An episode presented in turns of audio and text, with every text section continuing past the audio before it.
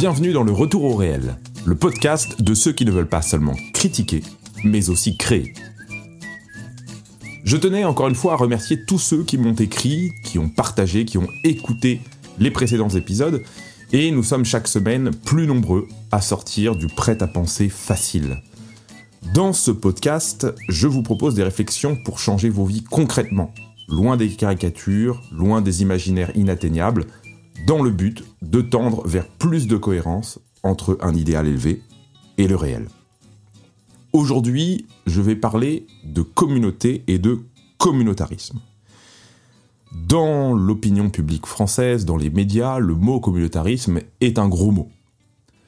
Et pourtant, si l'on en croit le sociologue Jérôme Fourquet, auteur du célèbre livre L'archipel français, nous sommes une société de plus en plus morcelée. Il y a d'une part un morcellement en classe sociale, un morcellement en origine ethnique, un morcellement des pratiques religieuses, un morcellement des clivages idéologiques. Tout semble renforcer des îlots communautaires. Et dans une société en crise, dans laquelle finalement l'individu se retrouve de plus en plus seul pour faire face à toutes les différentes pressions qu'il doit gérer au quotidien, c'est-à-dire que ce soit la crise économique, euh, la crise migratoire, la crise écologique, eh bien de plus en plus de Français se perçoivent comme victimes d'un déclassement progressif. Alors nos gouvernants en ont pris conscience, mais la réponse qu'ils ont décidé de donner à ce phénomène de la communautarisation sous forme d'îlots, eh bien, c'est la lutte contre les séparatismes. Je ne sais pas si vous vous souvenez, c'était suite à la terrible décapitation du professeur Samuel Paty. La résolution avait été euh, de lutter contre les séparatismes en interdisant euh, l'école à la maison, en faisant, en pratiquant des dissolutions euh, d'associations jugées séparatistes, en décidant de surveiller de plus en plus les écoles hors contrat, et dans les faits, cette lutte contre les séparatismes s'est retrouvée un petit peu dans le, contexte de l'en même temps macronien, c'est-à-dire qu'on s'en prend à la fois euh, à certaines figures censées symboliser euh, l'islam radical, mais également à toute forme de séparatisme qu'on pourrait juger de français ou catholique. Alors, justement, par rapport à cette réaction républicaine, on peut se dire que plus une société euh, éclate, plus on essaye de maintenir artificiellement euh, son unité, mais avec des remèdes qui, en réalité, ne font qu'accélérer la maladie. Alors dans ce podcast, je vous propose de nous interroger sur l'avenir de notre société en crise sous le prisme de la communauté ou du communautarisme, comme vous voudrez. Et je vais commencer par euh, citer le philosophe paysan Gustave Thibon, que j'ai déjà évoqué dans les précédents podcasts et auquel je dois le nom du retour au réel, puisque c'est le nom d'un de ses ouvrages, Gustave Thibon nous dit Dans un organisme malade, l'unité dégénère en centralisation et la pluralité en anarchie. Cette pseudo-unité qu'est la centralisation se fait généralement autour de l'élément le plus corrompu. Un corps malade est asservi aux exigences du moins sain de ses organes, une nation malade est gouvernée par la lie de ses habitants. Le mal appelle un remède artificiel, dans notre cas de figure la lutte contre les séparatismes au nom des valeurs républicaines, et le remède artificiel, à son tour, après un coup de fouet factice, aggrave le mal. Je cite toujours Gustave Thibon. La dissolution anarchique cherche dans un étatisme glacé un refuge contre elle-même. Alors la question que je vous propose de nous poser ensemble pendant ce podcast, c'est de savoir si la communauté est un danger à combattre ou un avenir à, dompter. Mon plan sera d'abord d'évoquer qu'est-ce que c'est qu'une communauté, de définir un petit peu euh, ce qu'on peut entendre par là et les différentes conceptions de la communauté. Ensuite, je voudrais évoquer euh, les causes de l'individualisme, la disparition, on pourrait dire, du phénomène euh, communautaire à l'époque contemporaine. J'évoquerai ensuite mon expérience personnelle de la communauté. Et puis à la fin, j'essaierai de, de, finir par une sorte de petit communauté mode d'emploi. Alors évoquons déjà ensemble qu'est-ce que c'est que la communauté? Déjà, quand on parle de communauté, on peut parler de multiples appartenances qui se chevauchent et qui ne s'excluent pas. C'est-à-dire qu'on est d'abord les membres d'une famille, ensuite on est les habitants d'un village, d'une région, d'un pays, et finalement nous appartenons aussi à une civilisation, nous sommes aussi euh, parfois on peut se définir comme membre d'une communauté religieuse, catholique, musulman, protestant, et ces appartenances communautaires sont comme des poupées russes. Elles ne se contredisent pas nécessairement, elles s'imbriquent. Je vais faire un petit détour par la philosophie politique, puisque dans la réflexion philosophique de philosophie politique contemporaine, on a un peu trois écoles de pensée euh, de l'État et de la justice et du droit euh, qui conçoivent justement la société à travers trois modèles. Le premier modèle, c'est le modèle libéral, retrouve notamment euh, aux États-Unis.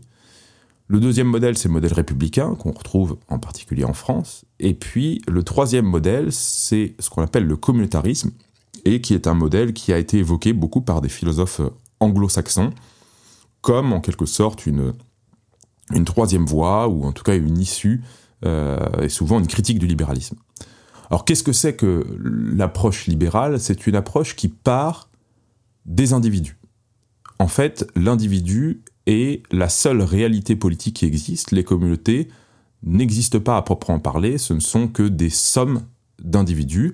Et donc le sujet politique central, c'est l'individu libre et égal en droit, avant toute appartenance communautaire. Parce que les appartenances communautaires dans la pensée libérale sont le fruit d'une élection, d'un choix personnel, mais l'État n'a pas à en tenir compte parce que l'État doit rester neutre à l'égard de ce que pense chaque individu personnellement. Donc dans une, telle vision euh, libérale, le droit euh, se doit d'être simplement un contrat neutre entre les personnes. Le droit ne doit pas présupposer ce qu'on appelle une vision particulière du bien, c'est-à-dire une certaine forme de vision de la morale, parce que pour les libéraux, finalement, toute vision de la morale est fondamentalement subjective. Donc on est dans une forme de relativisme moral, hein. il n'y a euh, pas de bien et de mal absolu en soi, il y a simplement des choses qui sont bonnes à l'égard de certains individus et mauvaises à l'égard d'autres individus. Je donne un exemple un peu concret pour, euh, essayer de contextualiser ça. Euh, c'est le cas manifeste autour de la pornographie, de la prostitution, de l'homosexualité. À l'égard finalement d'un gouvernement libéral, eh bien ce sont des choix individuels et le droit ne peut pas remettre en cause les choix des individus à partir du moment où ces individus sont consentants.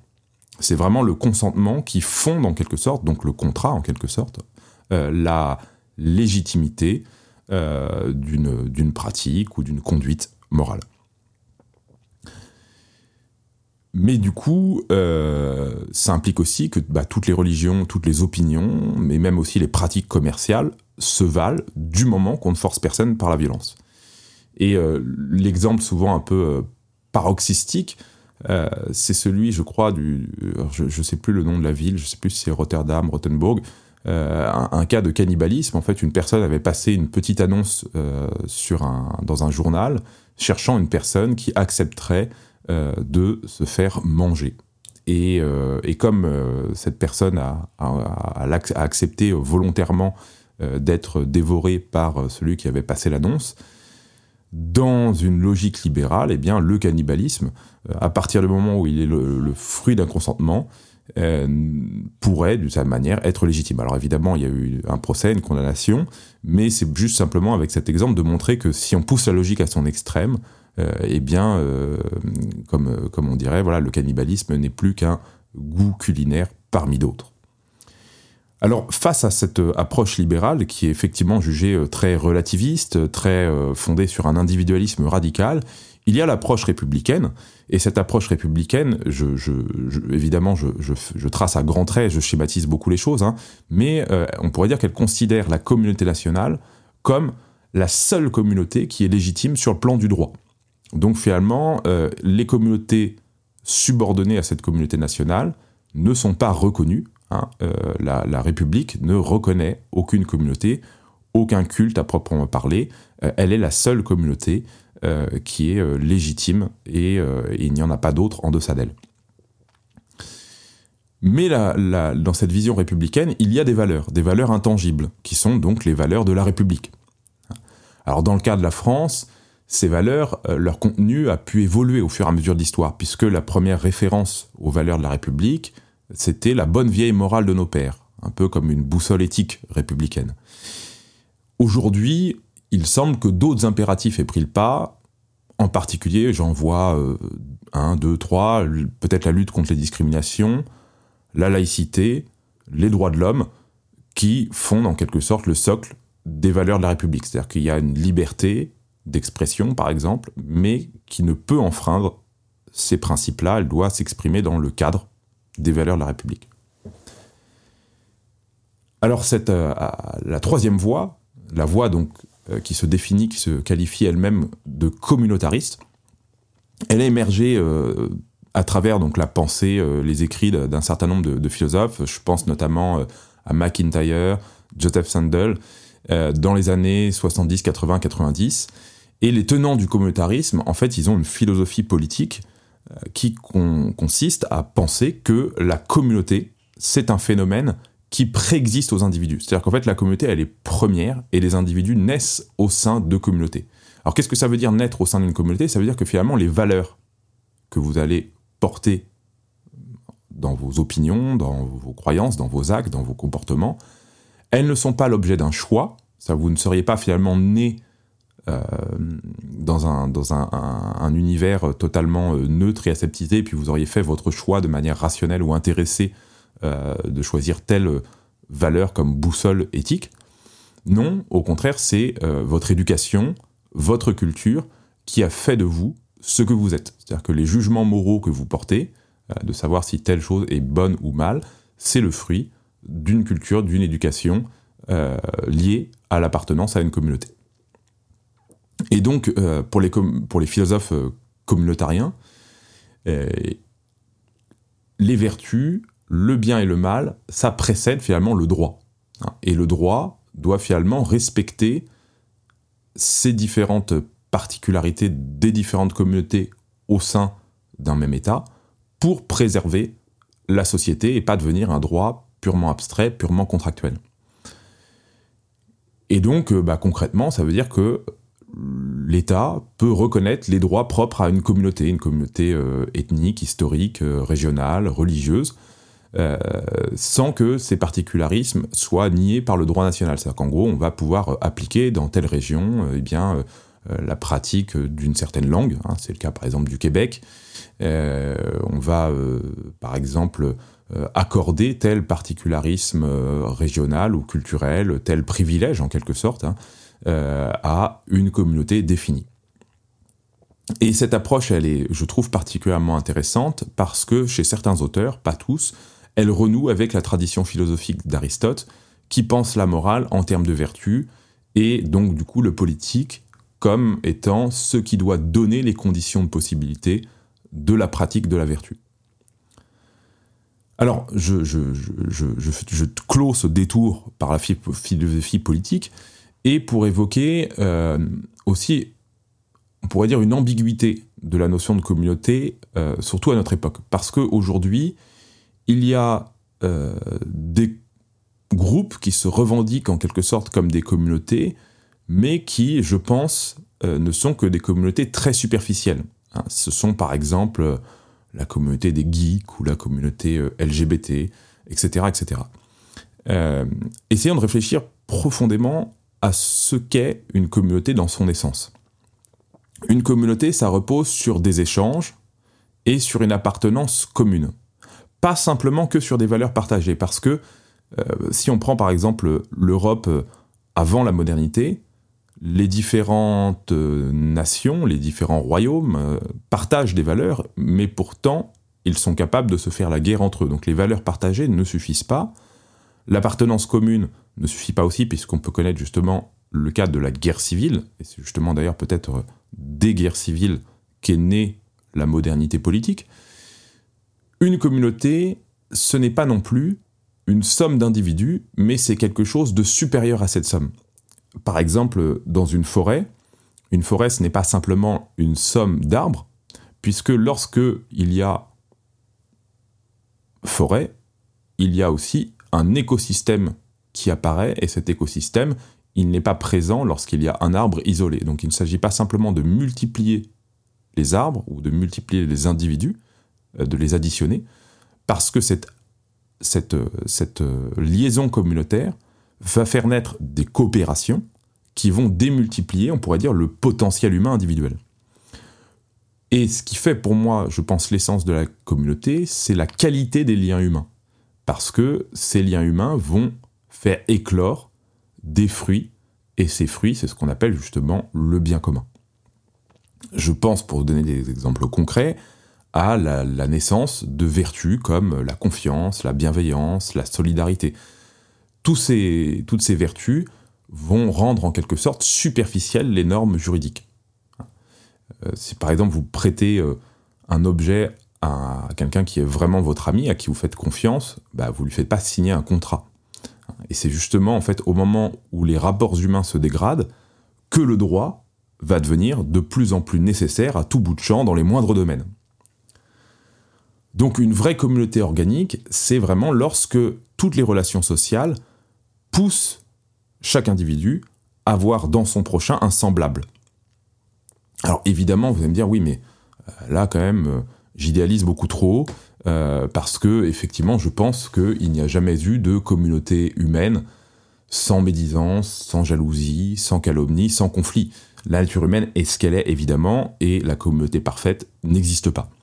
Mais néanmoins, si on veut pas non plus sombrer dans un relativisme absolu, il y a quand même une époque pas si lointaine où les parents laissaient jouer les enfants dans la rue tranquillement, sans inquiétude, où euh, on ne fermait pas systématiquement euh, la porte de chez soi quand on allait faire une petite course ou même quand on était chez soi. Euh, et puis une époque aussi où le droit, les assurances n'étaient pas aussi invasifs. Donc, quand je parle de communauté, je désigne vraiment la qualité des liens humains et pas une simple appartenance superficielle à un groupe tel qu'il en existe aujourd'hui à travers les différentes subcultures hein, qu'on qualifie parfois de communauté. Ces dernières sont souvent fondées sur des modes, sur des intérêts individuels, euh, sur des choses finalement qui restent assez superficielles. Alors venons-en justement à la disparition, au délitement progressif du phénomène communautaire en France. Alors qu'est-ce qui euh, a participé à cela? Euh, Je pense que c'est déjà dans un premier temps l'apparition de l'État moderne. Alors cet État moderne, euh, il apparaît progressivement à travers l'histoire de France. On peut euh, parfois voir quelques, quelques lignes de rupture, euh, notamment le règne de Louis XIV, qui va développer une politique qui est assez centralisatrice, qui est assez hostile au, système aristocratique et au reste de féodalité, qui développe petit à petit une bureaucratie incarnée par la bourgeoisie. Et donc du coup, ça commence quand même à bousculer peut-être euh, les anciens cadres, hein, parce que euh, la vie communautaire, c'est euh, un phénomène qu'on pourrait qualifier d'assez naturel, d'assez anthropologiquement finalement fondamental. Et d'ailleurs, si on reprend l'éthique d'Aristote, la politique d'Aristote, Aristote définit l'homme comme un animal politique. Qu'est-ce que ça veut dire un animal politique? C'est un animal qui vit dans une police. Et qu'est-ce que c'est qu'une police? Pour Aristote, pour un grec, c'est une petite cité d'environ 10 000 hommes. Hein. Euh, et du coup, pour Aristote, il n'y a pas de vie humaine, à proprement parler, concevable en dehors de la communauté. Euh, sinon, c'est soit euh, la vie d'une bête sauvage, soit la vie d'un dieu, mais l'homme, à proprement parler, dans sa nature, est fait pour vivre dans une communauté. Et on voit que toutes les régions du monde, à travers l'histoire, ont été le théâtre d'une vie communautaire intense. On peut penser à la féodalité, on peut penser à l'éclosion des villages, des paroisses, des quartiers, des guildes, des corporations, etc. etc. Ce qui va euh, accentuer euh, l'étatisation et donc petit à petit justement une nouvelle forme de, sociabilité, euh, c'est le jacobinisme, c'est-à-dire cette tendance à la centralisation qui va mettre fin à toutes les communautés intermédiaires. c'est justement la disparition des langues régionales, des exceptions, du droit coutumier, etc., etc. Ce qui va évidemment accélérer ce phénomène, c'est l'exode rural, euh, couplé à la révolution industrielle. Parce que qu'est-ce que, provoque l'exode rural? C'est que quand vous étiez euh, euh, finalement depuis X générations dans le même village, métayer de père en fils, paysan de père en fils, et que à partir d'une génération, souvent au 19e siècle, enfin il y a eu plusieurs vagues, on va dire, d'exode rural en France, il y en a eu aussi après la Seconde Guerre mondiale, eh bien, euh, vous devenez un ouvrier à la ville et vous êtes noyé dans une sorte de flot urbain où vous allez oublier naturellement vos coutumes, vos racines, et mener la vie du prolétaire moderne qui rêve de devenir, d'ici une ou deux générations, un petit bourgeois ce qui va, euh, comme je disais, voilà, la, révolution industrielle, en quoi elle, euh, délite le, lien communautaire bah, C'est à travers des exemples tout simples. Euh, avant le chauffage central, hein, la famille se retrouve le soir à la veillée où on, raconte des histoires, on, parle ensemble, on partage des choses ensemble autour du foyer, hein, de l'âtre, de la cheminée. Euh, à partir du chauffage central, bah, tout le monde peut être euh, chacun dans sa chambre, chacun dans sa pièce. Euh, à partir de la télévision, évidemment, chacun se, retrouve, on parle plus à table et on, écoute tous la télé. Puis avec l'apparition du smartphone, on n'est même plus tous devant la télé, on est chacun devant son écran. la voiture enfin l'apparition de l'automobile va absolument bouleverser la répartition de l'habitat puisque autrefois, finalement, sans voiture, on est obligé de travailler à côté de chez soi. Euh, on peut saluer euh, des gens qu'on croise au quotidien euh, sur son chemin parce que justement, on, a le temps. Hein. quand on est enfermé dans l'habitacle d'une voiture, bah, les gens qu'on croise, on ne fait que les voir et à peine.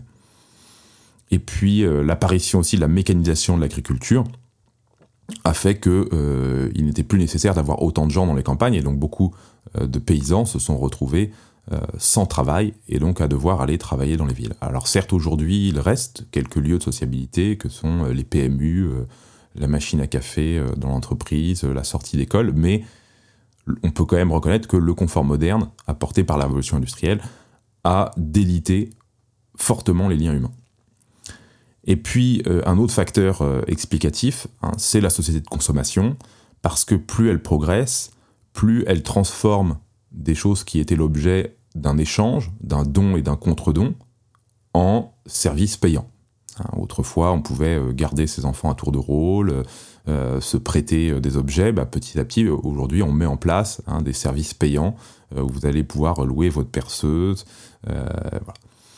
Et puis, on est aussi dans un univers concurrentiel, hein, où puisque la publicité nous, nous impère en quelque sorte euh, de, se procurer euh, les nouveaux objets en créant en permanence des désirs, bah, c'est toujours une course hein, pour euh, le plus gros salaire et on est prêt à piétiner les autres en quelque sorte pour s'offrir ce, confort.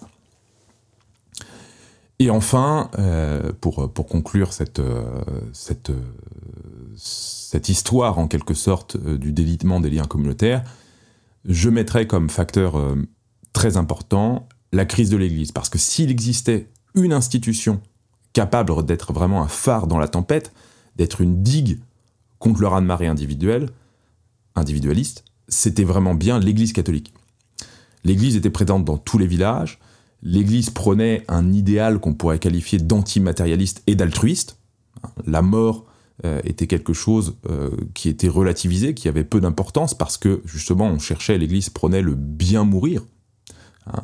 Euh, et, l'acceptation hein, de cette mort, euh, parce que justement l'homme n'était qu'un être de passage. Hein. le paradis était réservé à ceux qui avaient été généreux, à ceux qui ne s'étaient pas économisés pour tout garder pour eux.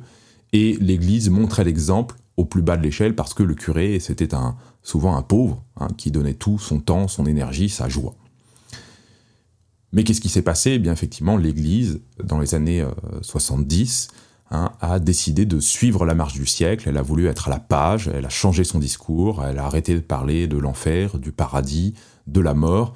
Euh, et euh, finalement, la cérémonie des funérailles est, devenue presque, dans certains cas, une cérémonie quasi laïque. Hein. On ne parle plus finalement de ce qu'il y a d'après la mort. Hein. On se contente de célébrer le défunt.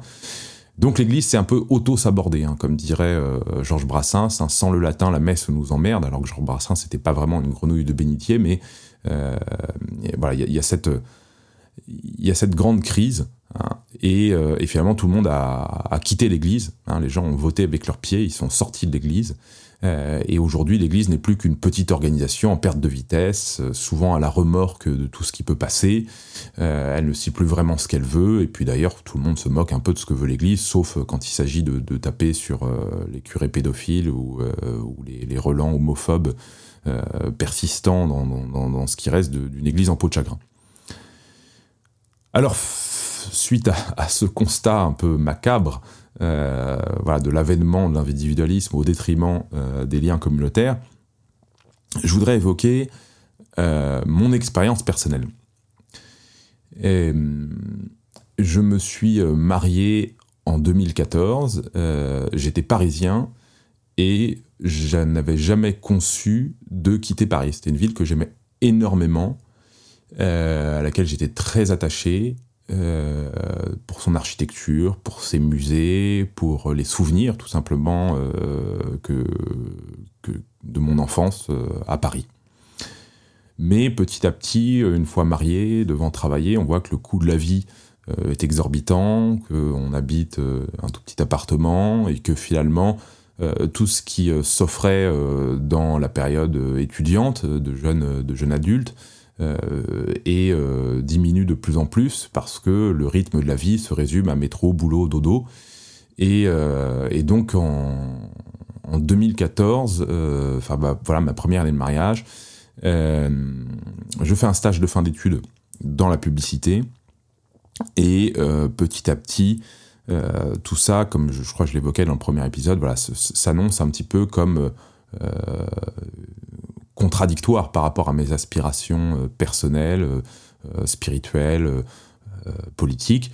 Et, quand on fait finalement quelque chose dans lequel on ne croit pas, quand on fait même quelque chose parfois qui est à l'encontre de ce dans quoi on croit, eh bien, voilà, on, risque à un moment donné de, vriller. Voilà. Donc, euh, il m'est apparu de plus en plus euh, important de mettre ma vie en cohérence avec mes idées. C'est d'ailleurs un petit peu la ligne de ce podcast, hein, c'est euh, chercher la cohérence par rapport à son idéal. Et du coup, j'ai réfléchi à ce que j'aimais peut-être le plus et à, quitter Paris. alors j'y reviendrai plus en détail dans un autre podcast. Je pense que j'essaierai d'organiser avec d'autres personnes qui ont eu, qui ont connu la même démarche. Euh, mais je pensais quitter Paris pour euh, en fait une autre grande ville. Euh, une grande ville dans laquelle les prix de l'immobilier étaient un peu moins chers et qui nous aurait laissé un peu plus de une marge un peu plus importante pour pour continuer à être des urbains dans une dans une jolie ville mais tout en voilà en, ayant un appartement un peu plus grand un peu plus de confort et il s'est trouvé donc que euh, on m'a proposé de venir euh, enseigner dans une école hors contrat au fin fond de la Normandie, dans l'Orne, une petite commune de 4000 habitants qui reste une ville, hein, mais une toute petite ville. Et euh, du coup, donc ce déménagement s'est fait un peu sur un coup de tête à la rentrée, sans, réfléchir. Beaucoup de nos amis s'interrogeaient énormément de ce départ qui leur paraissait être comme un, un enterrement en race campagne. et moi, ça m'enthousiasmait beaucoup. Euh, j'étais assez curieux de, découvrir une nouvelle vie, euh, tout urbain que j'étais. Et puis voilà, donc notre arrivée s'est faite. Euh, on, a cherché rapidement un logement parce que bah, fallait, rapidement se loger tout simplement.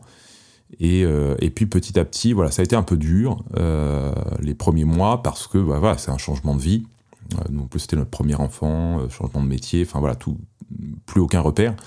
Euh, et donc, du coup, on a été assez vite tenté de repartir, euh, si ce n'est à Paris, au moins peut-être dans une ville un peu plus grande. Euh, voilà. Mais ce qui, a, ce qui nous a retenu dans cette petite ville de, de, Normandie, ce sont des rencontres. Des rencontres d'amis qui nous ont poussés à rester dans la région et à se sentir bien, tout simplement. donc voilà, il y a eu un, un temps d'acclimatation qui, qui s'est fait progressivement. Et puis, euh, je dirais que ce qui a peut-être nous a conforté en quelque sorte dans, dans ce choix, ce sont euh, bah, des petites victoires en quelque sorte. Euh, d'une part, on a, réussi à faire venir d'autres amis s'installer auprès de nous. Donc c'était, voilà, tout d'un coup, les choses prenaient une, une dimension encore plus importante. Et puis on a décidé de s'investir un peu dans la vie locale, en espérant très naïvement prendre place un jour au conseil municipal. Euh, donc on a lancé une petite association locale qui euh, faisait du soutien scolaire bénévole. Enfin l'idée en gros c'était de dire bon bah, qu'est-ce qu'on sait faire? Moi j'étais prof donc voilà aider des, enfants à faire leurs devoirs c'était pas quelque chose d'insurmontable. Et bon, ça n'a pas vraiment pris parce qu'il n'y a pas eu beaucoup de demandes, enfin, il n'y a peut-être pas eu assez de communication. Mais néanmoins, voilà, on pouvait bénéficier des locaux de la mairie. Euh, enfin, il y a eu quelques, euh, quelques contacts de prix. et puis ensuite, moi j'ai rencontré le maire, j'ai plutôt sympathisé avec, avec le maire de la ville.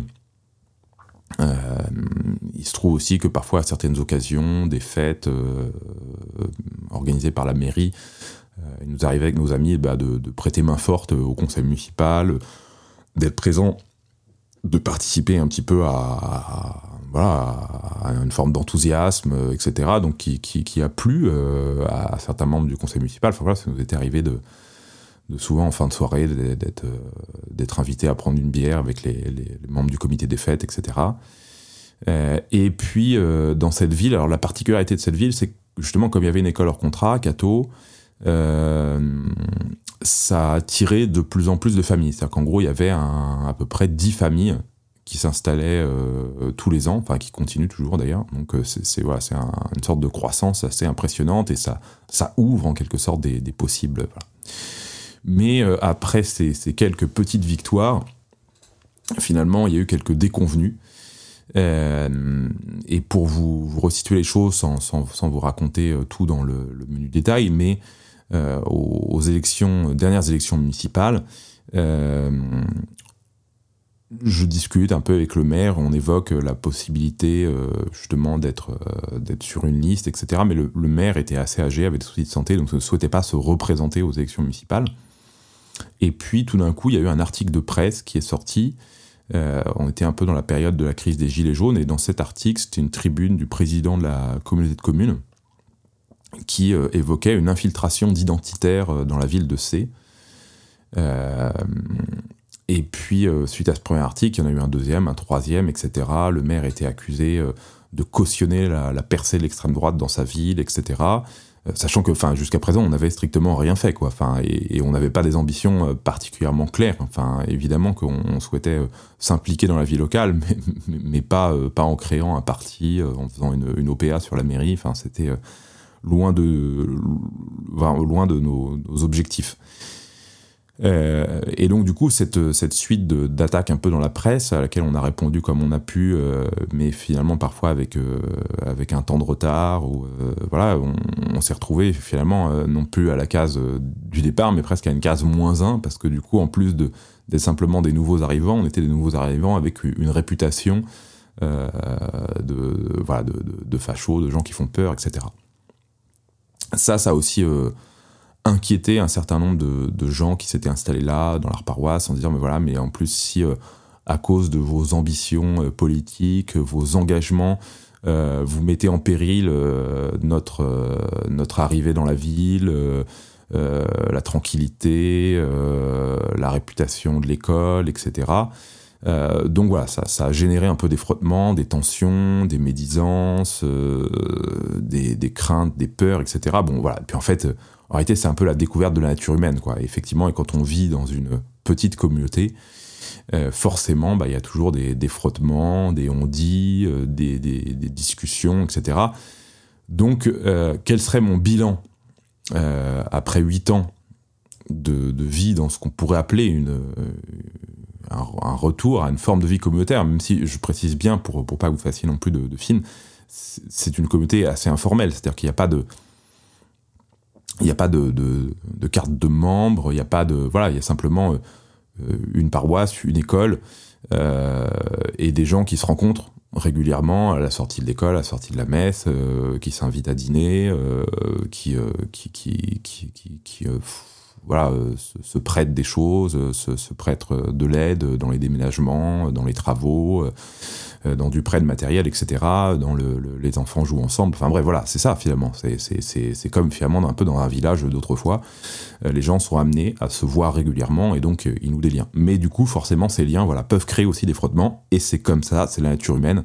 Et je pense qu'il ne faut pas s'en lamenter, s'en attrister outre mesure. Alors, quel bilan? Premier bilan pour moi, c'est que tout prend du temps. C'est-à-dire qu'en gros, euh, il ne faut pas rêver euh, lorsqu'on est un Parisien ou un héros rural qui s'installe à la campagne, du jour au lendemain, être accepté, euh, devenir finalement un local en une génération. Je pense que c'est totalement impossible et, souvent, voilà, dans, nos campagnes, il existe encore des gens qui vivent depuis plusieurs générations dans la région, dans la ville, et, ils vous regarderont toujours, au bout même peut-être de la deuxième génération, comme étant quelqu'un qui vient de l'extérieur. Donc, ça ne faut pas rêver.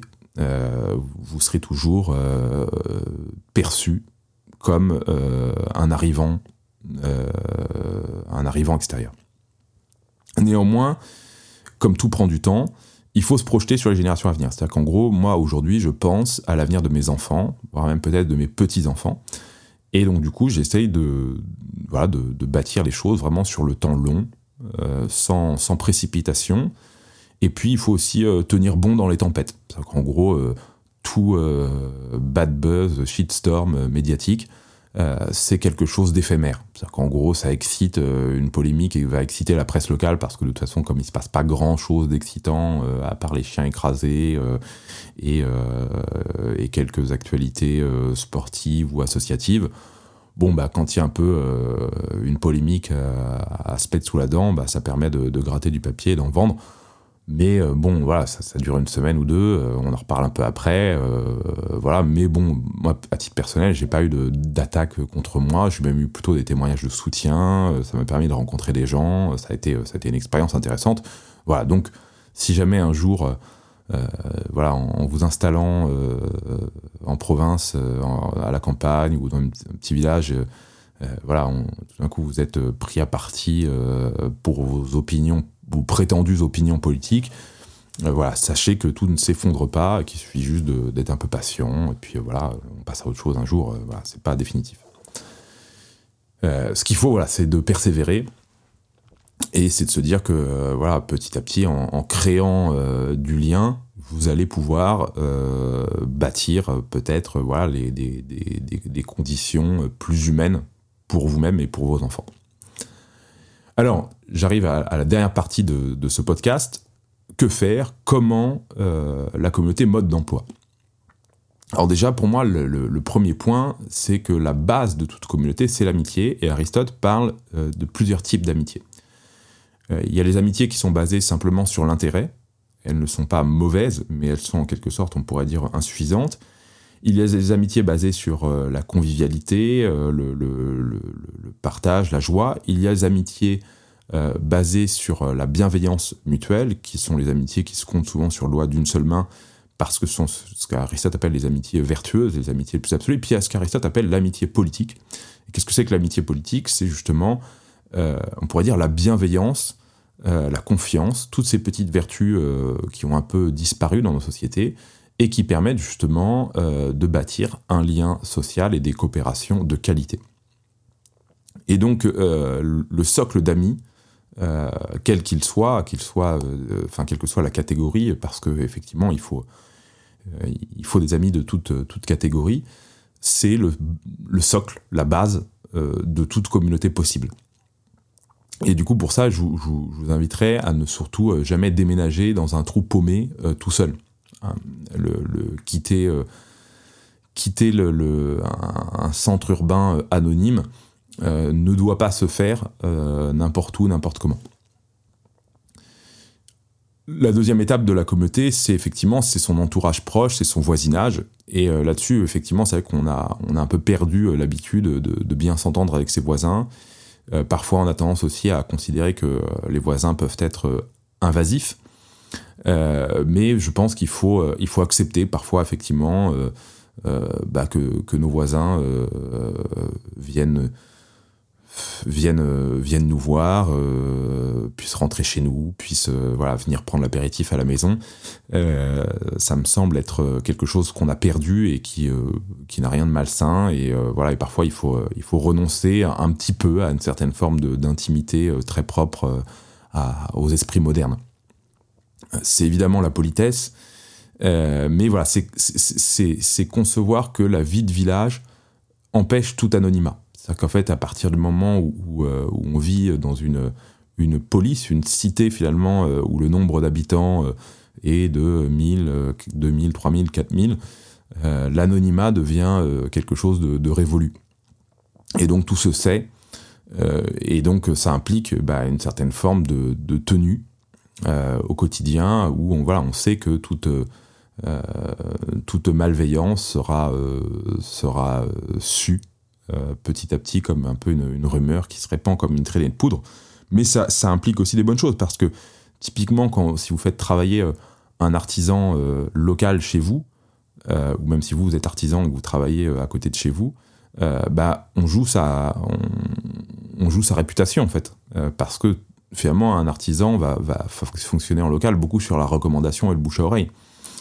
Donc euh, voilà, tout ça finalement euh, recrée euh, une obligation en quelque sorte morale où on ne peut pas faire tout et n'importe quoi. Il est important du coup voilà, d'essayer de, faire renaître un petit peu cette proximité des liens, et notamment à travers l'échange de services, qui est la base en quelque sorte, on pourrait dire, de, de l'amitié politique, de l'amitié même intéressée, mais mais c'est pas forcément quelque chose de mauvais l'amitié intéressée. C'est juste que c'est pas une amitié parfaite et une amitié absolue, mais elle existe, elle est réelle et, euh, et, elle doit exister. Et je pense que justement, si on, si on critique l'amitié au nom du fait qu'elle serait euh, totalement désintéressée, euh, bah finalement on fait une croix sur beaucoup de, relations humaines. Alors, effectivement, j'ai évoqué dans mon parcours le fait de quitter un peu les villes, et, voilà, comme je vous ai dit, c'est quelque chose que, auquel je reviendrai, mais pourquoi?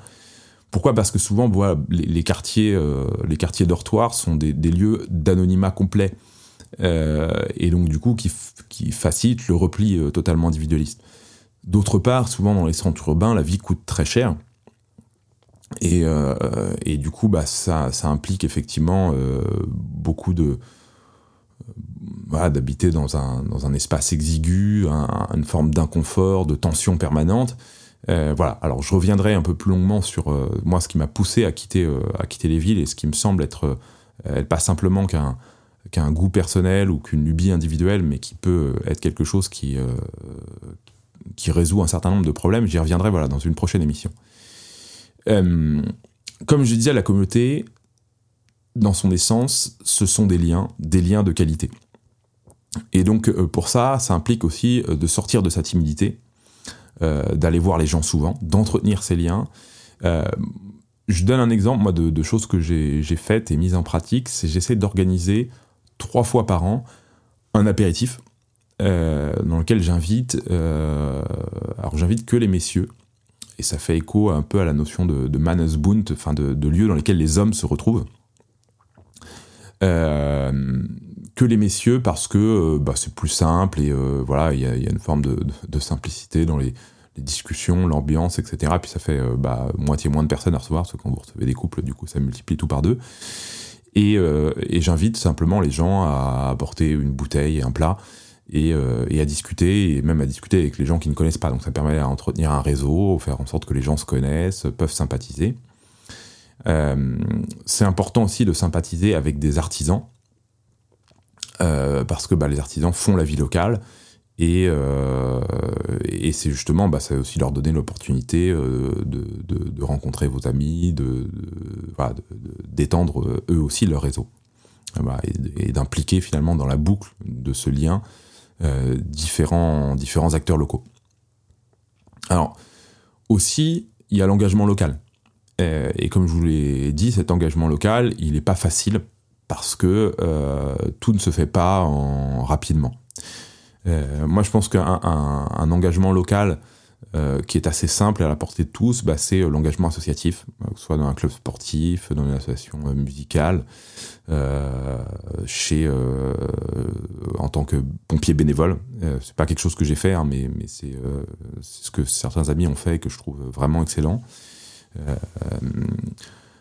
si vous habitez à la campagne, je vous inviterai à passer votre permis de chasse. Pareil, alors là, pour le coup, c'est un conseil que je, que je donne, mais que j'ai pas fait moi-même. C'est, euh, quelque chose sur lequel je, procrastine depuis un, certain temps. Mais la chasse est vraiment, euh, à la campagne, un, vrai lieu de socialisation, un vrai lieu où on rencontre du monde, on discute avec les gens. C'est un art de vivre. Euh, donc, c'est vraiment une, une bonne idée que, que, de passer son permis de chasse et d'aller chasser bah, avec, avec son voisin ou avec des gens que vous allez rencontrer. mais ce qui me semble aussi être particulièrement euh, efficace et important, c'est euh, de monter votre entreprise localement, de travailler en local et pas simplement en télétravail, euh, de, garder votre activité à Paris ou purement voilà à travers vos, réunions ou vos déplacements. Encore une fois, c'est pas quelque chose que je fais aujourd'hui. Je, travaille beaucoup en, en, télétravail, etc. Mais euh, si vous devenez un acteur économique local, euh, c'est aussi à travers justement votre activité professionnelle que vous faites connaître et que vous jouez aussi votre crédibilité, votre réputation. Et on respecte toujours les acteurs économiques locaux parce que justement, bah, c'est eux qui font vivre une région, un territoire. Euh, je vous inviterai aussi à, essayer d'aller aux conseils municipaux. Ils sont, ils sont ouverts au public. Ça permet de suivre aussi les délibérations de sa ville. Euh, et puis voilà, d'être un peu au courant des projets, des chantiers, euh, voilà, et puis de réfléchir parce que si un jour euh, vous finissez par, faire partie du conseil municipal, bah vous, connaîtrez un petit peu les, les enjeux, l'historique, les différents chantiers, les différentes problématiques de votre ville. Vous n'arriverez pas en débarquant sans rien connaître. Et un conseil que je vous donne, c'est de ne surtout pas vous présenter à des élections locales, municipales, sans être invité au sein d'une liste au sein d'une liste de personnes qui euh, habitent dans la région depuis plus longtemps que vous. Parce que euh, sinon, ce sera pris toujours comme une manière de donner une leçon euh, aux gens qui habitent là, d'arriver de, en, en, conquérant. Et enfin voilà, pour avoir fait cela un peu malgré moi, sans, sans, sans, vraiment m'en rendre compte, ça n'a pas porté beaucoup de fruits. Donc voilà, il faut, il faut être à l'écoute des gens, il faut, il faut le faire humblement, et il faut d'abord voilà, rendre service en fait, se présenter voilà, sans, sans, rien apporter que en se mettant un peu au service des gens, en acceptant un peu d'obéir, d'être, euh, de, de, de, rien commander, euh, d'être, voilà, de découvrir en fait, tout simplement. Et puis sur la visée sur le temps long, comme je vous disais, voilà, c'est de penser finalement bah, à ses enfants. Moi, je me dis qu'en fait, si mes enfants restent dans la région dans laquelle j'ai choisi de m'installer, j'aurais déjà gagné en quelque sorte mon combat. Euh, donc c'est pour ça que dès aujourd'hui, j'essaye de réfléchir aux, possibilités euh, de métier de mes enfants. Euh, je réfléchis à, voilà, à, monter mon entreprise localement pour éventuellement la, transmettre à, mes enfants si, ça leur plaît. et puis voilà, de, cultiver un bon réseau local pour justement développer des projets professionnels dans la région, mais voilà, toujours en gardant l'esprit qu'il ne faut pas aller trop vite. Et puis, un autre point qui me semble être, euh, un facteur euh, de, redynamisation du, lien social et communautaire, euh, ce sont des lieux comme les paroisses et les écoles. Moi, dans mon cas, hein, c'est, enfin, dans le cas de la ville dans laquelle j'habite, c'est vraiment les écoles qui sont un pôle d'attraction, hein, puisque, comme je vous disais, quasiment plus 10 familles s'installent tous les ans pour les écoles. Donc euh, voilà, ne, déménagez pas euh, sans avoir pensé à ces questions-là. Où est-ce que vous irez à la messe si vous êtes catholique? Où est-ce que vous mettrez vos enfants à l'école? Euh, parce que ce sont vraiment des lieux qui constituent en quelque sorte des pôles de vie et qui vont, qui vont voilà, attirer aussi beaucoup de gens. Alors attention aussi, parce que dans le cas notamment voilà, de la paroisse et de l'école, ça peut aussi être des facteurs d'exclusion. C'est-à-dire que typiquement, dans la ville dans laquelle je suis, c'est pas le cas de, tout le monde, peut-être même pas la majorité euh, des, on pourrait dire des autochtones, euh, mais l'école, comme c'est une école catho, hors contrat, etc., elle inspire aussi des fantasmes, une certaine méfiance, etc. Euh, et, beaucoup de gens voilà, s'imaginent que c'est, euh, je sais pas moi, une école de riches euh, ou une école d'intégristes, ou, voilà, etc. Et donc, voilà, l'école, ça peut, enfin, l'école, la paroisse, ça peut être aussi un facteur de, division. Mais il faut aussi le relativiser, c'est que c'est pas non plus un facteur absolu d'exclusion. moi, dans, dans, le cas la ville dans laquelle j'habite, il y a beaucoup de, de, gens qui sont venus à la fois, justement, euh, bah, par la rencontre de gens un peu de euh, qui, ont leurs enfants dans les écoles ou euh, qui vont à la messe dans, la paroisse. Et, donc voilà, c'est pas voilà, ça peut être un pôle justement qui ne, vit pas dans l'entre-soi, mais qui est un pôle d'évangélisation aussi.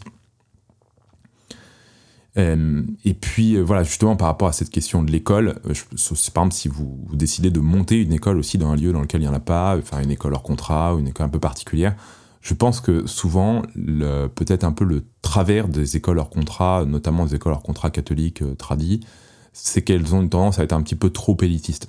Et je trouve qu'il faudrait euh, parfois euh, chercher un juste équilibre entre l'élitisme et la démagogie. C'est-à-dire que d'un côté, voilà, si, les enfants ne, connaissent pas leur table de multiplication en CM2 et qu'ils ont des grosses difficultés de lecture à l'entrée en sixième, c'est un peu un problème.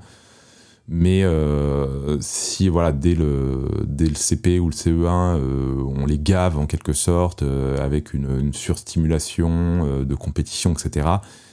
forcément, c'est pas un modèle qui convient non plus pour tous les enfants. Donc il faut aussi penser l'école, peut-être pour qu'elle soit capable de convenir quand même au plus grand nombre et même aussi à, à, des gens qui sont issus de milieux culturels ou, ou sociaux moins favorisés souvent que voilà la, bourgeoisie catholique qui parfois est le, milieu social un petit peu assez quand même présent dans, dans, les milieux catholiques traditionnalistes etc. Alors pour conclure ce, ce, podcast, euh, je vous rappelle, c'était de se dire, voilà, est-ce que la communauté, euh, c'est un danger ou un avenir à dompter? Effectivement, quand on parle de communauté, il n'y a pas que justement ces communautés euh, catholiques, ces communautés de Français, euh, etc., de, qui cherchent à s'enraciner euh, en retrouvant un lien voilà, avec, un, avec une forme de, de, vie qui a été celle de nos ancêtres. Il y a aussi bah, la communauté, les communautés issues de l'immigration, et, et, donc qui constituent effectivement bah, des, des, des, des, pôles, on va dire des tâches en quelque sorte sur le territoire, des territoires perdus, des, des zones de non-droit, etc., etc. Alors moi j'aurais tendance à, penser que euh, c'est un peu un avenir inéluctable. En gros, comme je le disais en, début de podcast, euh, la République pourra toujours durcir à travers des, nouvelles mesures contre les séparatismes, euh, mais à un moment donné, ça, ne peut pas, enfin on peut pas en fait lutter contre un, phénomène qui appartient à des, logiques anthropologiques, sociales, civilisationnelles aussi lourdes. C'est mon opinion, je me trompe peut-être on verra bien ce que, l'avenir nous dira, mais que du coup, en fait, notre intérêt est davantage de dompter cet avenir communautaire qui sera peut-être l'avenir de notre pays, c'est-à-dire euh, de s'en faire des acteurs, de chercher à le comprendre, à le, maîtriser et à en tirer le meilleur parti. Parce qu'effectivement, pourquoi euh, nos, parents, grands-parents, euh, ont, ont, choisi d'une certaine manière, se sont tournés vers un modèle plutôt individualiste, c'est parce qu'ils voyaient beaucoup d'inconvénients dans la promiscuité euh, communautaire. Et du coup, voilà, notre cœur parfois peut balancer parce que comme euh, nous sommes des modernes, comme nous sommes finalement assez individualistes de par notre éducation, nos modes de vie, la communauté peut faire peur parce que la communauté, c'est le regard d'autrui, c'est les frottements, etc. Moi, j'ai tendance à penser que tous ces inconvénients propres à la vie communautaire valent mille fois mieux que euh, l'individualisme nombriliste qu'ont choisi en quelque sorte les boomers et les 68A. Parce que cet individualisme est une impasse, on finit seul, on finit frustré, euh, on finit triste, malheureux, et que la communauté, malgré euh, ces, travers qui en fait sont tout simplement liés à la nature humaine telle qu'elle est depuis des milliers d'années, et qui ne se réformera pas euh, de manière, euh, manière euh, magique ou idéale, eh bien, néanmoins, la communauté apporte plus de joie, plus de chaleur humaine. elle, est, elle peut développer un potentiel humain qui, selon moi, est, mille fois mieux et mille fois plus réel et ouvert que l'individualisme. Alors, dernière question qu'on pourrait aussi posé par rapport à ce discours, euh, c'est euh, mais est-ce qu'il n'y a pas un paradoxe euh, Parce que la communauté, par définition, c'est quelque chose qui nous précède et qu'on ne choisit pas. Or, justement, si nous sommes dans le contexte de l'individualisme moderne, contemporain, des grandes villes, des centres urbains anonymes, peut-on choisir une communauté? Peut-on créer une communauté? Eh bien, je répondrai que si on n'a pas d'autre choix, ou que la seule alternative, en quelque sorte, au choix d'une communauté, à la création d'une communauté, c'est de finir en individu isolé, eh bien, en réalité, créer sa communauté, se tourner vers une communauté élective, enfin qu'on a choisie, euh, eh bien me semble être le meilleur choix à faire. Parce que, encore une fois, ce qui fait la valeur d'une communauté, ce n'est pas son historicité, ce n'est pas son authenticité, mais c'est la qualité des liens humains qui la composent. Et donc, euh, de la même manière que euh, bah, il y a des communautés historiques qui ont été fondées à un moment donné de l'histoire, euh, un monastère bénédictin, bah, il a toujours une fondation. Il, ça arrive qu'il y ait des monastères bénédictins qui partent quasiment de zéro. Enfin, il y a une, y a une éducation et une transmission qui est, qui, faite quand même par ceux qui vont le fonder. Mais euh, bah voilà, il y, a, des nouveaux monastères et, chaque, chaque grande abbaye, par exemple, elle a son histoire et elle a bien commencé d'exister à un moment donné. Et bien, c'était la même chose pour les villages, ils ont été fondés à un moment donné. Toute communauté humaine, elle a eu un commencement. Et donc, si nous sommes à une époque finalement où les communautés sont effondrées, il va bien falloir les recréer. Voilà, c'est le, le, le, mot de la fin. Euh, si ce podcast vous a plu, je vous invite à le partager sur vos réseaux, à le partager à vos amis, à le noter sur votre plateforme d'écoute. Et surtout, n'hésitez pas à m'envoyer un message parce que cela me fait très plaisir. À bientôt.